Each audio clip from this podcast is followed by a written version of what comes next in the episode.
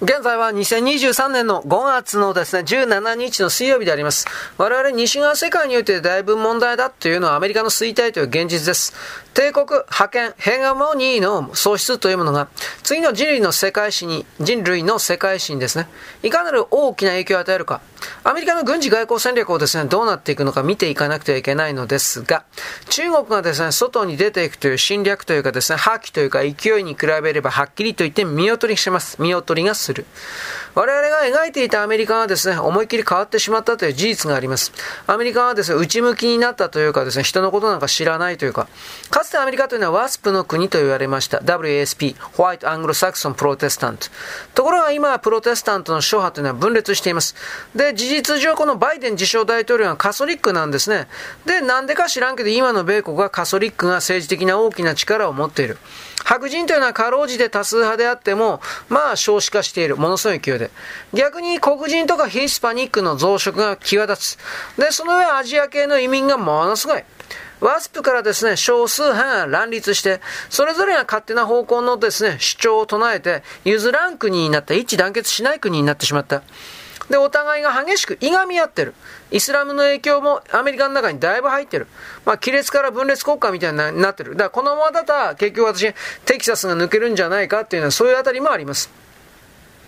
我々が映画なんかで見るところの古き良きアメリカ、これはもうどこにもありません。偉人たちの銅像を破壊するなんかもめっちゃくちゃキャンセルカルチャーが蔓延しています。建国以来の歴史が否定されている。で白人現在論というもうありもしない脅迫観念がですね、取り付いてしまっている。一つには黒人を差別した過去への逆襲という側面がある。これは事実ですが、あのー、昔は確かにバスも公衆便所も白人と黒人は別々だった。大学に黒人が行くというのはそもそも難しかった。ハリウッド映画白人が必ず主役で西部劇戦争映画が主流。で、あの、シドニー・ポワチエというのは最初の黒人の主演俳優だった。これは何だったでしたかね？夜の大捜査線だったか、シドニー・ポワチエって何だったかな？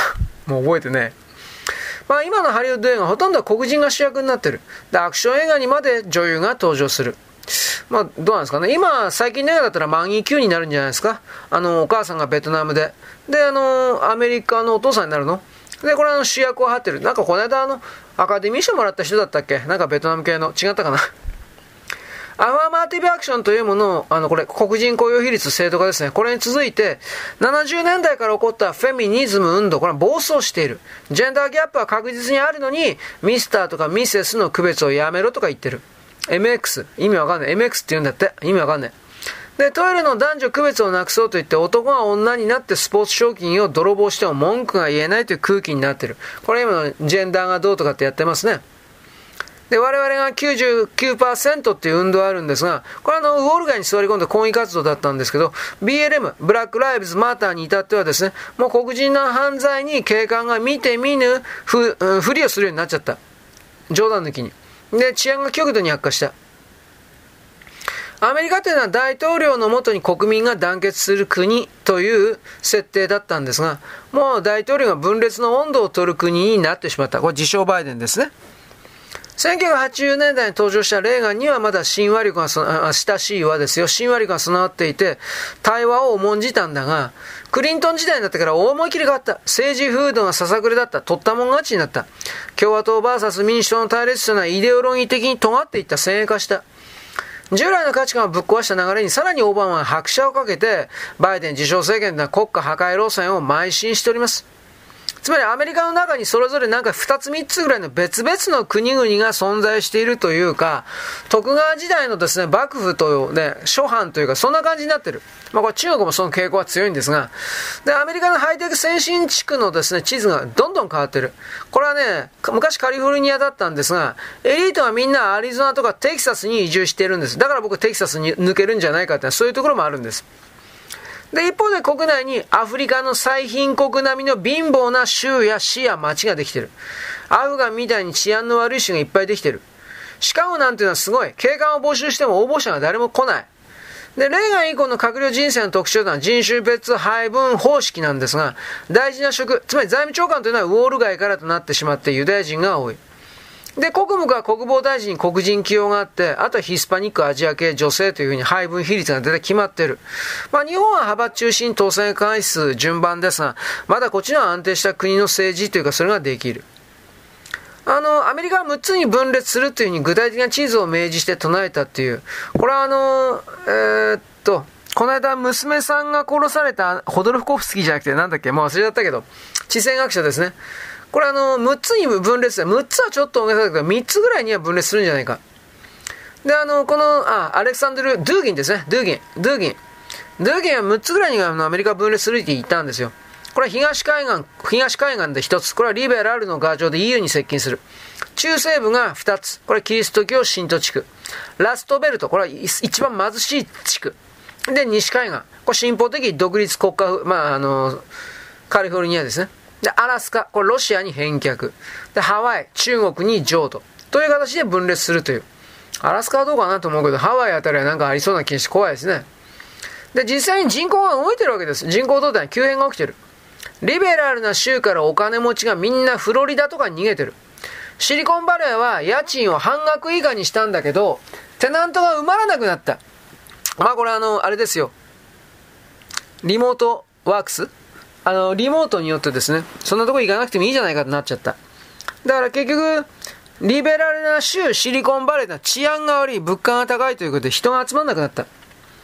まあ、カリフォルニアから2020年にですね、75社も逃げた。21年においては153社が逃げた。まあ、高い所得、高所得税がめっちゃ高い。で、強すぎる規制。で、人材難に直面してきたから。いいこと全くありません。で、リベラルの御三家っていうのはカリフォルニア。これは規制が強く税金が高い。で、ニューヨーク。税率52%。イリノイ州。これはシカゴの極差がですね、人材な。この3つからみんな人間が逃げてる。で、この後に、マサチューセッツとニュージャージーとコネチカット州が続いている。これらの6つの州は、これから撲滅というかですね、どんどんとダメになっていくでしょう。反対にですね、サンベルト御三家となります。これはトランプ大統領の別荘がマーラーゴンあるフロリダ州。で、第2のシリコンバレーになりつつあるテキサス。これはもうトップになるでしょう。で、テネシー。で、この後にアリゾナ、アイダホ、ミズーリ。この6つがですね、おそらく抜けるんじゃないかということなんです。アメリカから。あのー、24年の大統領選挙、必ず不正選挙行われます。必ず民主党勝つでしょう。そうなったら今言った、フロリダ、テキサス、テネシー、アリゾナ、アイダホ、ミズーリ。これがアメリカから抜けて、セントラルアメリカ合衆国だとか、なんかそういう風な形が起きるんじゃないかと。これは本当に言われてる。まあでも、アメリカ人こっそこっそり言ってるだけだけどね。まあとりあえずテキサス州の本社移転が非常に目立ってます。テスラとかね、トヨタが本社をテキサスに移転しました。で、このオースティンとかダラスで極端な人口増が増えたんですね、テキサスはね。で、フロリダはなんでいいか気候がいいんであったかいんで、引退した老人がね、隠居生活ここでやるっていうのいっぱいあったんですが、まあ、とりあえず金持ちが集まってきた。ということで、州の GDP の成長率がなんと17%。なんでそうかというと、所得税がゼロだから。ところが、あの、自称バイデン政権とは失業保険よりも現金支給というわけのわからん制度を進めちゃったんで、これどうかといえば、カリフォルニアの時給とは22ドル、1時間働いて22ドルですよ。140円ぐらいかけてください。それでもレストラン人が来ないんです。なぜならば働いたら損するからです。で、低所得者層の労働参加率は36%まで下がってしまった。働かないよりも失業保険というか失業手当もらった方が儲かるからです。誰が働くかそんなもん。で、まあ、アメリカのですね、後を追っかけているのは日本であり、まあ、少子化対策とか育児に所得税の区別なく、所得の区別なくして、現金支給に踏み切るんだと。まあ、少子化を防ぐには政策が補完する効果がありますけど、本質的にはこれどうかなと思います。で、このようなガタガタななんか国家政策を見てると、アメリカは本当に中国に勝てるんかです。難しいですね、この感じだったら。で、台湾に武器供与増強を拡充して自由と民主主義の砦を守ると公言してるけど、米軍はじゃあ実際に何やってるかというと、グアムよりも東へ配置換えしてます。つまり本土に近づいてます。ウクライナには軍籍を離れた特殊部隊を送り込んでロシアと戦わせて、NATO を引き込んで代理戦争やってますが、これも世界の警察官としてのアメリカはも影も形もありません。もう今更言うことではありませんが。なので、中国がこれからそのアメリカになり変わって世界の覇権国になると極左の人たちが言うというのは最もなんです。ところが私の見え方からすると中国も相当の問題があって壊れながら突き進んでいるという部分がありますからそんな簡単じゃないんじゃないかなというのを言います。はい、よろしく。ごきげんよう。現在は2023年の5月の17日のですね、えー、っと、水曜日ですね、水曜日であります。あの、アメリカの覇権がですね、どんどんと弱まっているということの現実にどないすんねんって感じですね。あの、とりあえず台湾とかですね、武器供与している。で、ウクライナには、いわゆる民間戦争会社の威圧、いっぱい送り、アカデミア送り込んでるけど、どっちにしたってアメリカ軍を入れることはないでしょう。だから、こういう態度を見てるから、台湾は戦わずして、あの、中国に降参する可能性が非常に高まってます。この部分言わんからね、あの、いつまででもなんか勇ましいこと言ってですね、台湾と日本は仲良しだとか、味方だとか、中国が戦うんだとか、こんなことばっかり言ってるけど、あのね、ツイッターの中でそんな風な勇ましいこと言ってるやつって大体台湾人ですよ。日本語いっぱい使って。日本人じゃないですよ。日本と台湾は切っても切れないとかそんなこと言ってんのは台湾人ですよ。はっきり言うけど。だから、我々はどうするのかどうしたいのか的なことは自分で判断するしかないんです。前にも言いましたが、言葉を同じとするような人々が、そんな簡単に敵味方になって命の取り合いなんかするわけないんですよ。簡単に騙されてますね。中国人ははっきりしたたかです。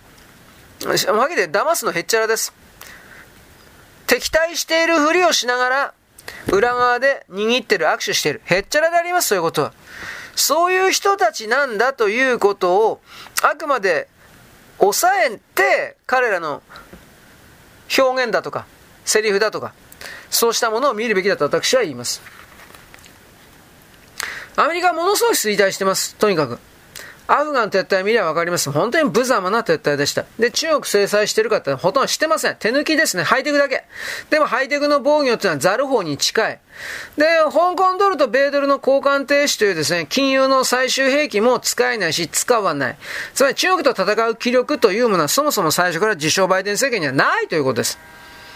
で、2024年の大統領選挙ではもちろん激戦にはなりますが、いわゆる愛国が基盤の保守派と進歩派の対立にはなる。なるけれども、徹底的に不正選挙になるので、民主党が勝つでしょう。勝ちます。で、その後で、米国がどのような形で割れていくのか。で、そのことで、米国は急激に割れすぎると。米国割れるというのはね、今のドルが完全に終わるということなんですよ。間違いなく今のドルの、今1ドル140円ぐらいとするんだったら、これが10分の1の14円とか10円とかになります。交換レートが。えー、それでいいのかな？そういう、えー、日本の円の方が価値高くなるんだよね。つまりあの、ドルの価値が下がるということです。1ドル持ってて今までは140円のもんが買えたのが10円ぐらいのもんしか買えなくなるということです。そういう世界が待ってるということですね。まあだから民主党方はどっちだってアメリカ主導であったグレートゲームは完全に終わって、そして再び戻ることはないでしょう。で、いきなりその2024年以降、中国がいっぺんに出てくるのかって言ったら、まあ、どうかな。その派遣というのは急にその日を境にスパンと切り替わるっていうもんでもないですからね。アメリカは当然その派遣とかドルのね、いろんなものを失いたくないばかりにあがくんですが、でも、民主党が勝っちゃったら一致団結して戦うというふうにはどうせならないから、その動きは多分追いつくことはできないんじゃないかなと思います。とにかくドルに対する人民元の挑戦というのはエスカレートの一途なんですね。つまり金と物との対立を主とするような21世紀型世界覇権戦争の始まりを表しているわけです。ロバート・ギルピンという国際政治学者がいます。彼何言ったか。世界の覇権国はただ一つなんだと。だから20世紀の覇権争いというのは世界大戦を2回引き起こしたと。ところが現下の各超大国同士の覇権争いでの直接衝突という形になると、お互いに壊滅的な打撃を被るわけです。核戦争ですね。で、軍事に変わるような大量破壊次第になるのは結局何かというと、物と金だということになります。物は何かというと工業製品です。で、エネルギー、食料。で、レアメタル的な希少資源。なおかつ半導体。これが大体キーポイント、キーデバイスです。金というのは言うまでもなく米ドル、そしてこれに挑戦している中国人民元になります。国際通、国際決済通貨の円というのはですね、あの世界最大の債務国、米国の国債を下支えしている。対する元というのはドル基軸体制規制中のようにたかってですね、ドルを侵食食い潰してですね、最後に乗っ取って変わろうとしています。もう国の形がよく見える。で、核兵器の時代においては米ソの冷戦時代はそうだったんですが、覇権代理戦争が必ずどっかで起き今起きてますね。ロシア・ウクライナ戦争。これは米中のですね、21世紀型代理戦争という言い方は言えるでしょう。物対金のですね、構図に絞れは、これはもう歴然としております。で、まあ、スタート地点はやっぱりこの、去年の2月4日の北京の冬季五輪の開幕式に出席しましたプーチン大統領、習近平主席の共同声明。この首脳は両国の友情に限界はなく、協力する上で禁じられた分野はないと宣言しました。固い握手もしました。で、この20日後に、満を持したかのように、ロシア軍はウクライナに進撃を開始したわけです。西側は直ちに対ロ制裁、金融制裁に踏み切りました。まあ、それでもな、全然潰れてないけどね。で、プーチン大統領は中ロ共同声明というものをウクライナ戦争とそれが招き入れるだろう西側の対ロ経済金融制裁の備えとしてたわけです。共同声明にくっつく形で中ロ協力協定というのは、ロシア産の石油と天然ガスと小麦輸入の拡大と、両国間貿易決済からのドル排除と人民元及びルーブル取引の拡張で合意しております。ドルがこの分だから減ってるわけですね。で、天然ガスの輸入拡大量というのはドイツ向けの輸出の約5割に相当します。ロシアはドイツ向けを5割削減しても中国に売るから大丈夫となりました。原因は10年間で10億トンです。年平均の1億トン。これあの、日量約200万バーレル。これは中国が輸入する。要は、米国欧州のロシア産石油とか天然ガスの輸入禁止に合わせて、中国がその余った分全部買い上げて、使う通貨は人民元またルーブル。つまり中ロエネルギー通貨同盟になります。これだからどう考えたって西側が損してます。プーチン大統領はドル体制潰しは、これ昔から執念凄まじいもんで、去年の9月の演説で、欧米はドルパワーと技術的独裁を駆使して本質的に世界の富を奪ってる。貢ぎ物を集めて不労所得を稼ぐと痛烈に批判しました。で、中華民族の偉大なる復興を掲げております習近平主席は脱ドルの布石を着々と打った。まあ、まずはですね、現帝国の半島と異なるユーラシア大陸及びその周辺をですね、独自の広域経済圏に組み込むといった一帯一路というものを構想した。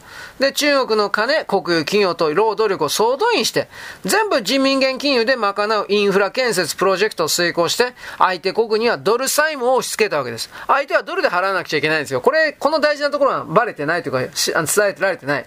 あとは石油の人民元決済の実現になります。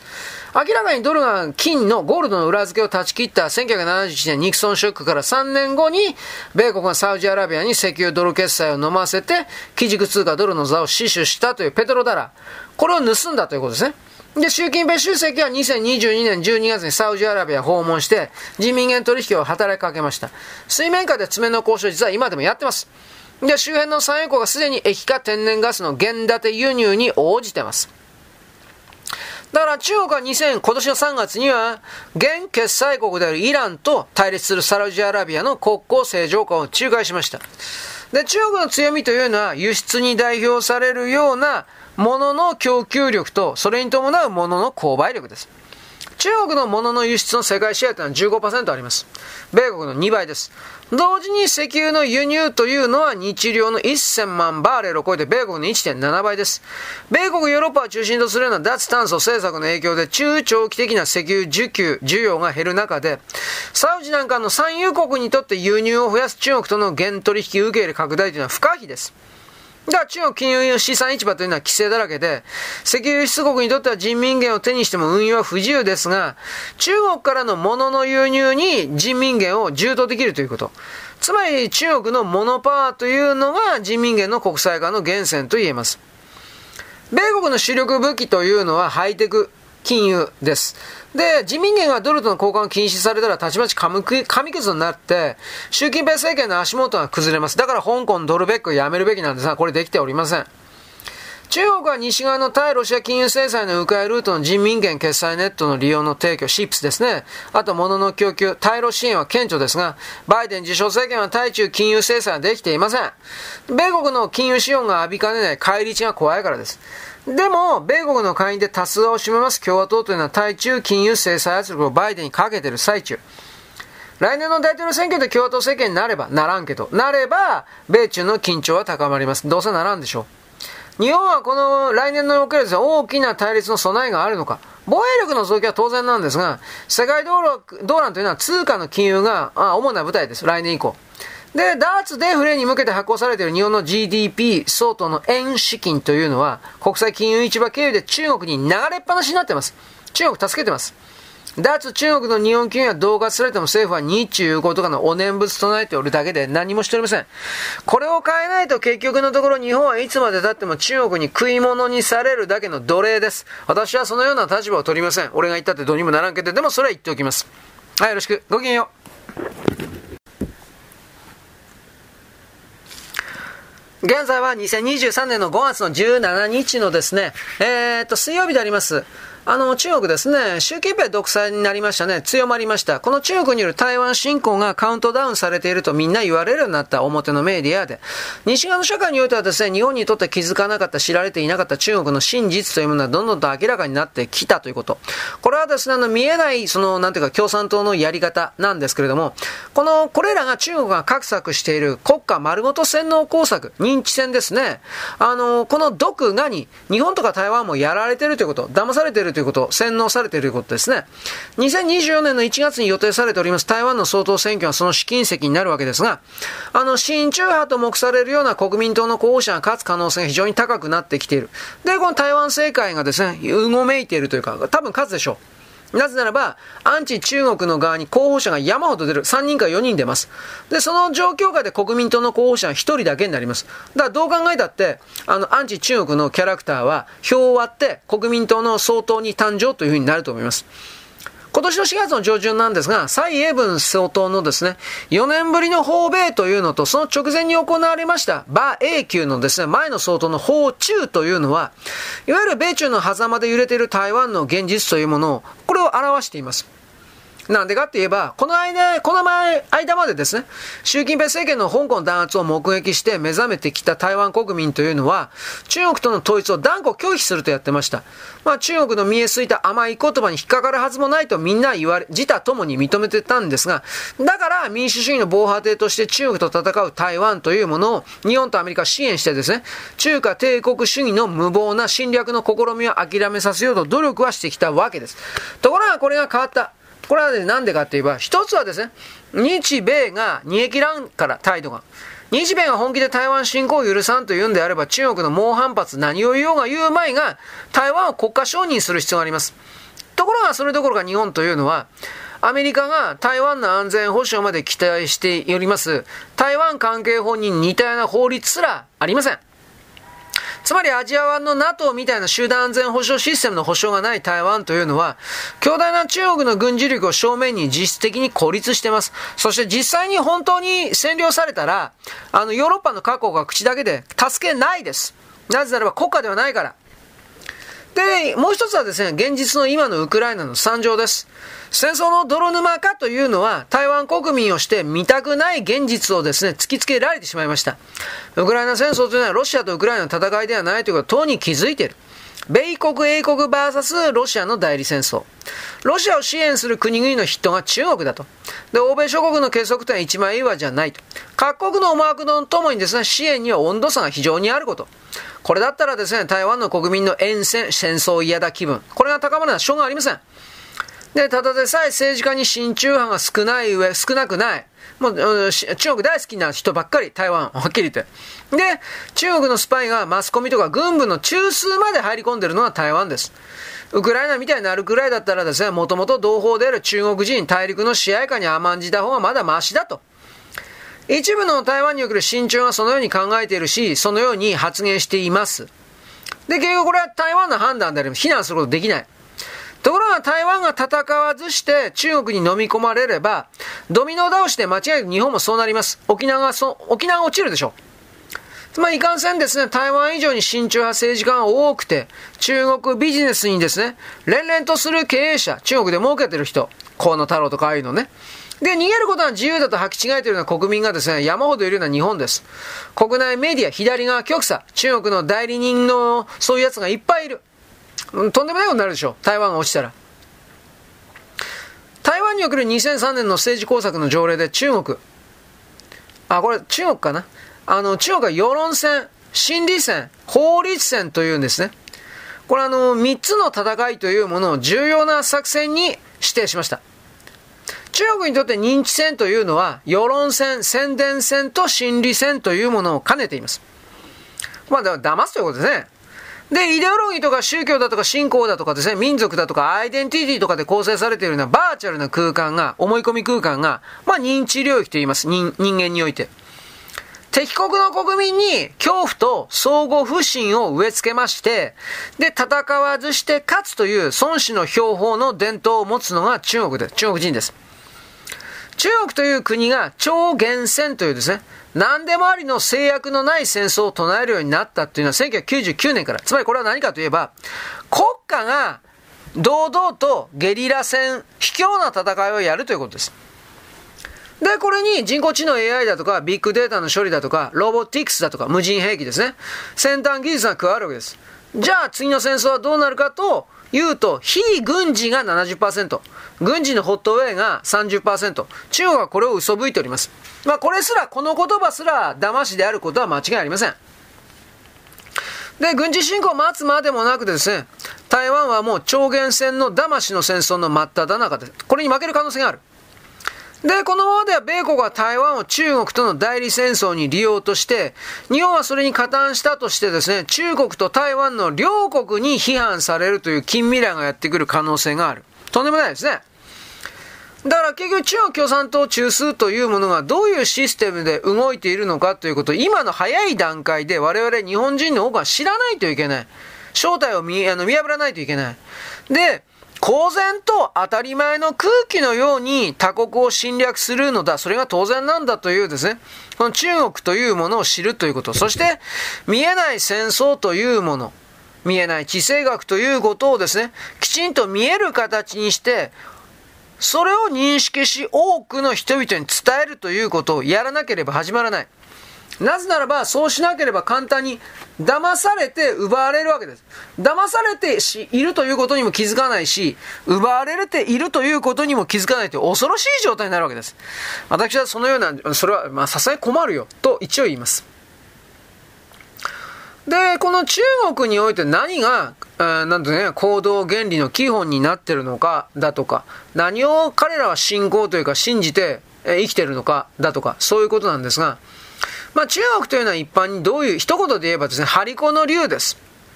昭和とか平成の時代においては、軍事関係者とか軍オタの人ははっきりこれを言ってました。張り子の竜です。形だけ。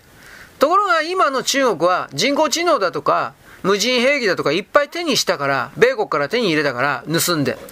これはもっと隠れた竜になってます。あの、中国では竜が大好きです。黄色い竜と書いて光竜ですね。これは皇帝の権威を象徴するものであり、言葉です。伝説上の初代の皇帝を、いわゆる初代皇帝を黄色い帝、皇帝と言います。まあ、竜は想像上ですけどね。で、光竜というのは中国伝統のですね、五行の思想にですね、現れた黄色の竜とします。だからこの光竜とかって言葉をですね、思いっきり出すような人っていうのはなんか先祖であるとか組織であるとか中国に準拠した人じゃないかと疑った方がいいですよ。僕は某、某ゲームメーカーなんてそうじゃないかと本当に思ってるんだけど、まあこれ置いといて。五行というのはですね、青い竜が東を守ります。朱雀が南、玄武が北、白虎は西を守ります。なんか、うーんなんか聞いたことあるよね、これはね。で、交流が中央を守るという、これはどういうことか、階秩序ですね。中央だから。これは根底にあります。身分差別ですね。階層構造です。京都御所の東西南北の門もそれぞれですね、このシナ、中国から輸入された五行の思想に基づいています。清流と朱雀と玄武と白虎ですね。まあ昔のなんかあの石室ですか、お墓にもそういうの採用してるのありますね。で、現在の中国の人民解放軍の配置も北部戦区、南部戦区、西部戦区、東部戦区、そして中央戦区という、こういう形に分かれています。ともかく交流というのは 4, 4つの神、4神ですね。清流、白虎、朱雀、玄武の中心的な存在。交流がいっちゃえないわけです。4神、4つの神の長とも呼ばれております。で、この歴代の皇帝というのはですね、随十という呼び名で、交流を体操尊ぶ。あ、これ交流はいいもんだみたいな。というふうな形でトントンでいったわけです。で、これ中国人全体にそうです。あの、中国竜大好きです。普通の人、上から下まで。だから世界中の各地のチャイナタウンで旧正月のですね、祝賀の行進には、交流のですね、まあ、あの、お獅子みたいな、えー、なんていうかな、作り物みたいなもんが練り歩くわけです。このあたりをですね、まず知っておくことですね。あの人たちがどういう原理なのかっていうこと。はい、よろしく。ごきげんよ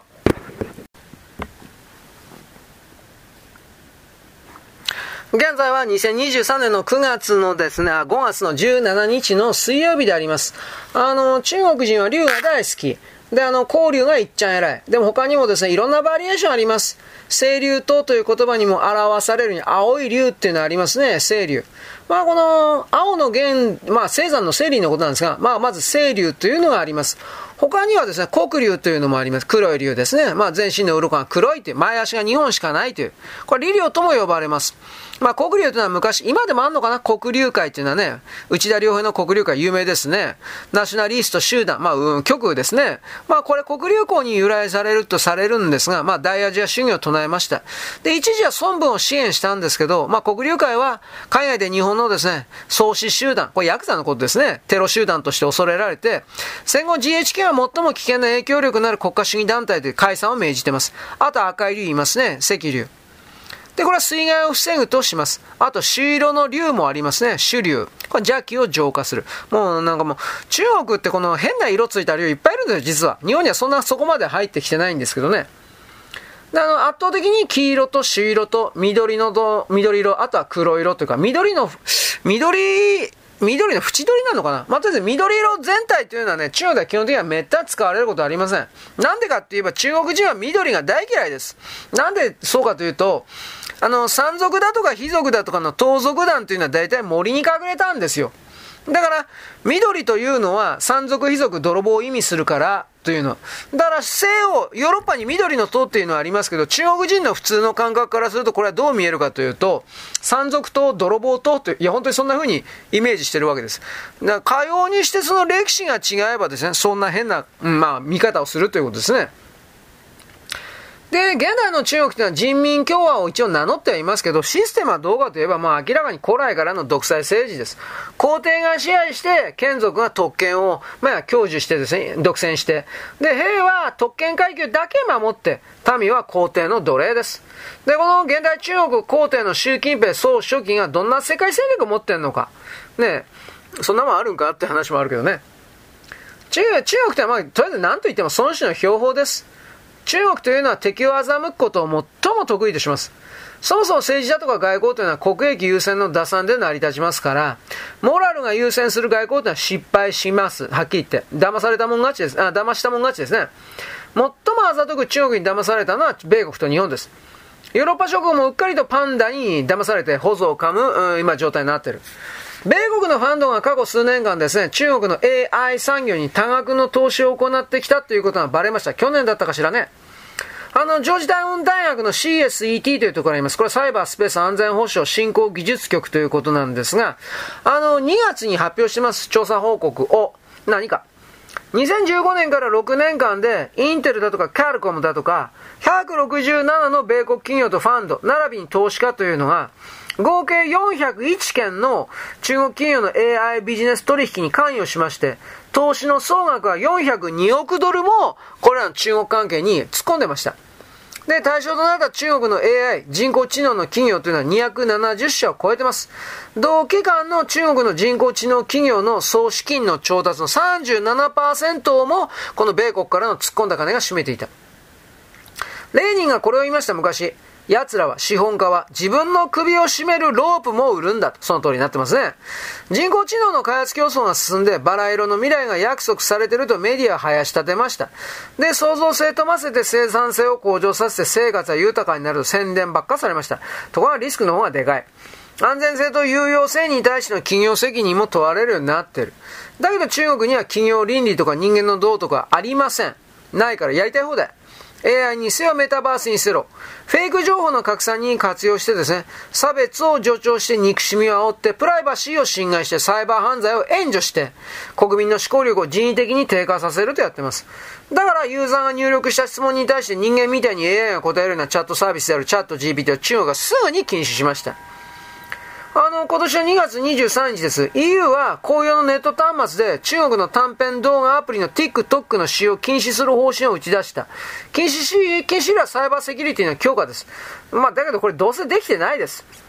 で、米国は去年の12月に成立した2023の会計年度予算なんですが、政府関係の端末から一切の使用を禁止する規定が盛り込まれました。TikTok。でもどうせ守られてないです。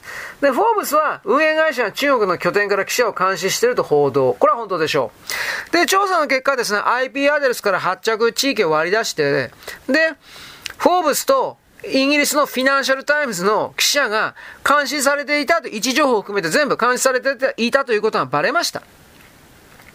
で、2023年の3月23日にですね、米議会の公聴会にいた TikTok のですね、CEO の周受資という男を召喚してですね、で、5時間も吊るし上げたんです。でもへっちゃらでしたね、こいつは。で、米国ではノースダコタ、アイオワ、アラバマ、ユタ、10個の州で州政府が購入した端末にダウンロードを禁止してます。日本は野放し招待です。まあ僕は TikTok なんか使わんからわからんけどね。なんでこんなあんなもん使うかね。LINE もそうだけど。で、あの、CSET の報告書というのは、米国の投資家の中国の人工知能開発投資の91%はベンチャーキャピタルだと報告しました。で、習近平共産党の総書記のですね、国家主席、2018年に AI 開発を加速するということは、中国が世界的な技術競争におけるイニシアチブを樹立するための重要な戦略的出発点であると演説。2030年まで世界の AI 開発センターになるとですね、雄弁を振るいました。で、このため GDP の3%を研究開発費に充てました。それもだいぶ返し入ってんだけど、で、中国の人工知能並びですね、関連の技術の開発に投じる予算というのは実はもう1兆3800億ドルを超えております。どんだけ突っ込んでんよって話。で、すでに中国においては1600社を超える AI 企業が生まれてきている。で、このうち1239の中国の AI 企業が36の国で、36カ国で1100億ドルの資金を調達しました。金を引っ張ってきた。で、筆頭が米国ファンドの402億ドルだったということです。で、一方ですね、中国の科学技術省というのは、チャット GPT みたいな技術の重要性を認識しているとは言うんですが、社会と経済へ AI の統合を推進するとは言いました。で、多くの産業分野に適用される可能性が高いと位置づけてはいるけども、コントロールすると。倫理的な倫理的な観点からですね、チャット GPT みたいな技術を制限するべきではないと、効果的に開発できるというふうには言ったけれど、一般の中国人のユーザーにはこれを使わせないんですよ、結局は。で、しょうがないんで、100度、バイデュですね、中国版チャット GPT を立ち上げますと、CEO のですね、李光優ですかな、これは語りました。エミエポルトというですね、名前のですね、チャット GBD みたいなものを出すとかって宣言はしましたけど、どこまでいくかね、これは。で、バイデン自称政権とは2019年商務省に命じまして、ブラックリストの ATD リストを作成して、中国のビッグテックの技術輸出を禁止しました。で、2023年の3月からは、ファーウェイは全面禁止になってます。だけど他のですね、ダミー会社はできてるから、これはどうなるかってわかんないですね。あのー、アラン・エス・テベスっていう商務次官がいます、米国。これは下院の外交委員会の公聴会で証言しました。従来ですね、水準の低い汎用半導体というのはインテルとクアルコムがスマートフォン向けにファーウェイに供給してたと。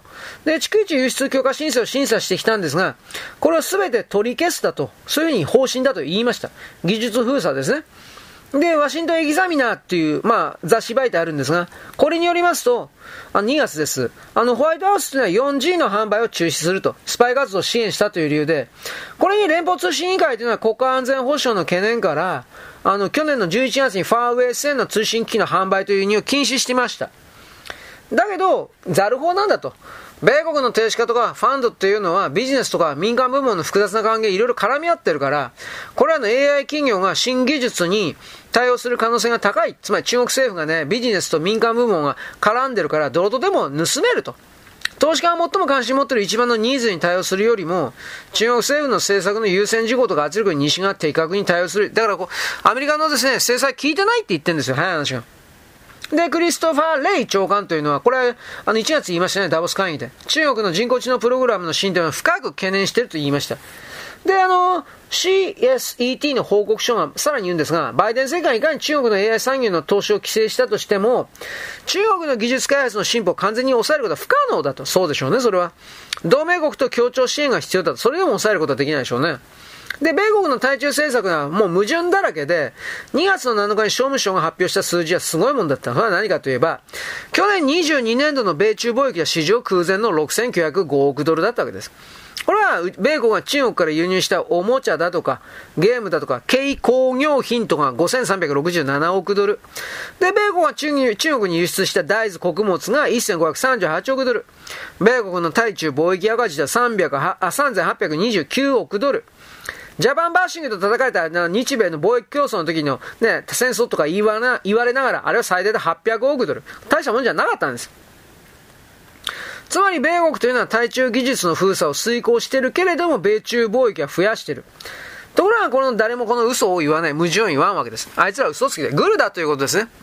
自称バイデンの民主党政権が続くとですね、中国が吐きで声太る一方でしょう。こいつは間違いありません。よろしく、ごきげんよう。